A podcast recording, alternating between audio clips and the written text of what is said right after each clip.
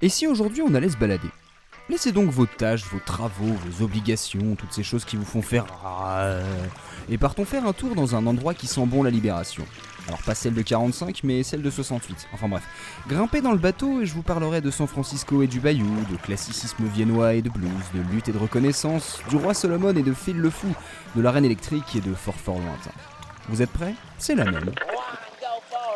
Mais pas pareil.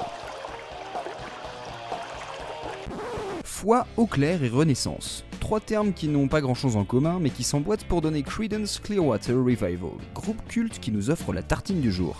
Alors on va se contenter de les appeler Credence ou CCR parce que ça reste un peu compliqué. Leur petit cadeau, c'est une des premières compos du groupe qui se nomme Proud Mary.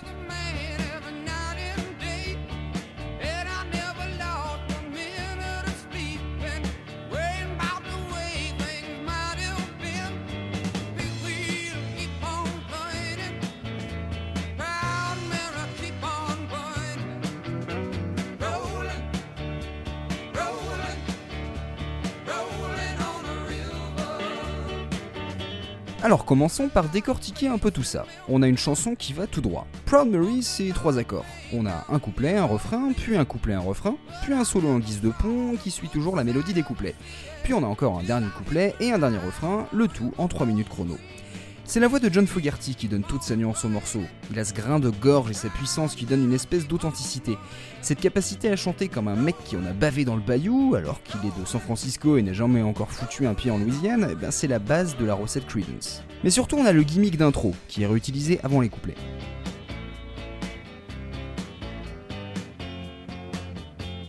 Ces deux accords du début n'ont rien à voir avec le reste de la progression mélodique. Ils créent une espèce d'hésitation, un doute chez l'auditeur qui se demande où mènent ces accords.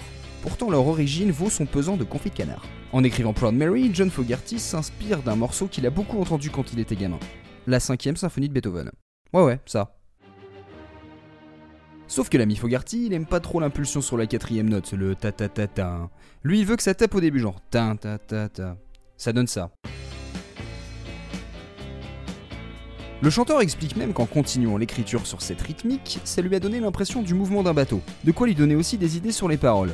Merci tonton Ludwig.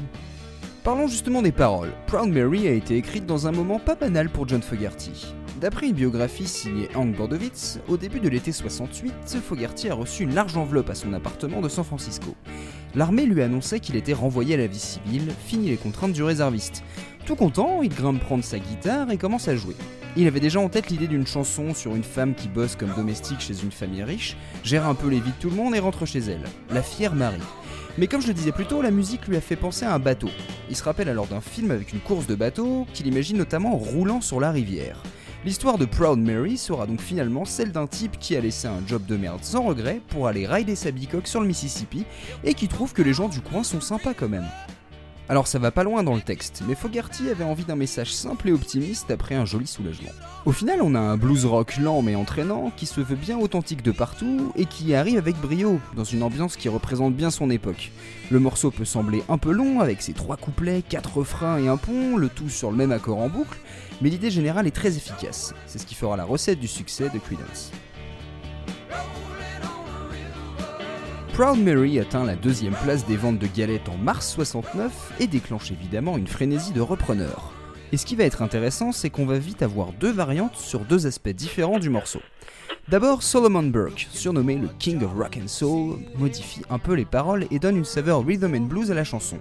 Cela devient la lutte quotidienne d'un Afro-Américain dans un monde où il cherche un boulot et qui verrait dans le bateau sur le fleuve une possibilité d'être libre.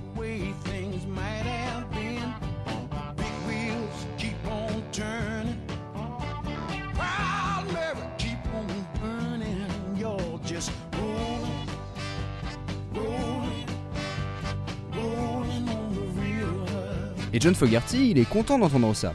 Après avoir entendu Solomon Burke, il a déclaré À 2000 miles d'ici, cet homme s'est infiltré dans ma tête pour apprendre tout le sens de Proud Mary. C'est sûr, c'est génial quand quelqu'un chante votre chanson, mais quand il la comprend, c'est comme si vous l'entendiez pour la première fois. Sur l'échelle du compliment, on est très haut.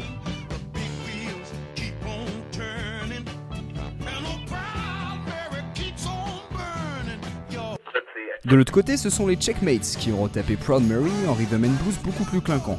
On a l'exubérant taré Phil Spector aux commandes, et je pense que c'est un de ses exemples les plus parlants pour comprendre le fameux Wall of Sound, le mur du son. On rajoute énormément d'instrumentation et on augmente le nombre d'instruments classiques et électriques pour donner une richesse, une masse à l'ensemble. Et quand on a plusieurs percussionnistes, une armée de cuivres retentissant, du piano, une basse plutôt cool, des chanteurs et des choristes, eh bien ça demande de la place, alors on a une immanquable réverbération dans les enregistrements de Spector. Et là, on se croirait à l'église.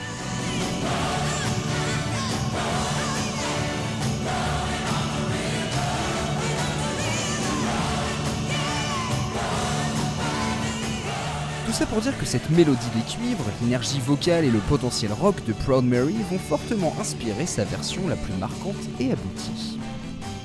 En 1971, la sous-estimée Tina Turner et Ike, son connard de mari violent, sont en manque de chansons pour leur album. D'après une interview qu'elle a donnée au magazine Rolling Stone, Tina s'est rappelée de la chanson qu'une fille avait repris lors d'une audition. Alors Ike a pris ses guitares et le couple a commencé à jammer avec l'envie de faire des petits changements. Comme nous l'explique Tina, on a plus ou moins atterri sur la version noire du morceau. On n'avait pas prévu d'enregistrer un son d'Aretha Franklin, c'est juste qu'on l'a fait pour la scène. On apporte un peu de nous et un peu de ce que les gens entendent à la radio tous les jours. Alors d'entrée, la chanteuse nous prévient. On ne fait rien de sympa et tranquille, on fait du sympa et brutal. Mais là, Ike et Tina vont faire une exception. Faire du gentil au début et ensuite partir dans le violent. J'ai pas beaucoup de souvenirs de morceaux où on te décrit d'avance comme ça le menu.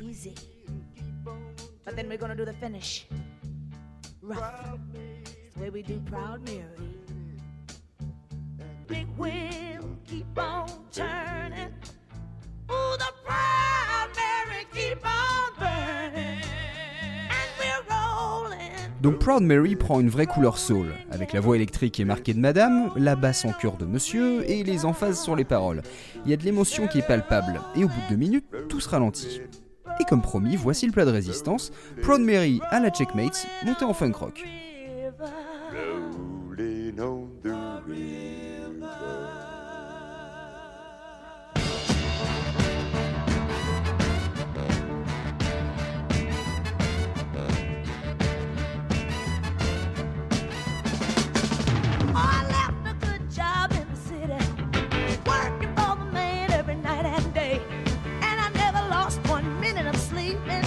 Parce que quand on a une Tina Turner, on peut faire exploser une chanson à mi-parcours et la refaire une deuxième fois comme une version live.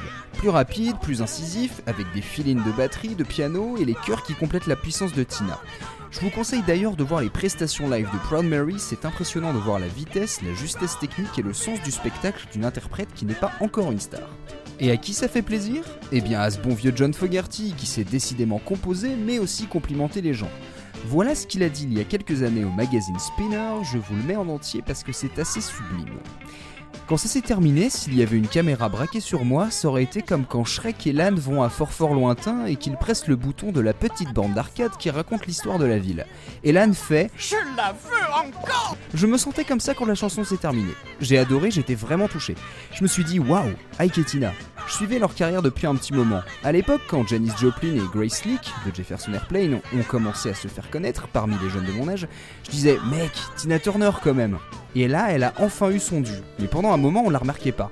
C'était une très bonne version, elle était différente. C'était la clé. Au lieu d'avoir la même chose, on avait quelque chose de vraiment palpitant.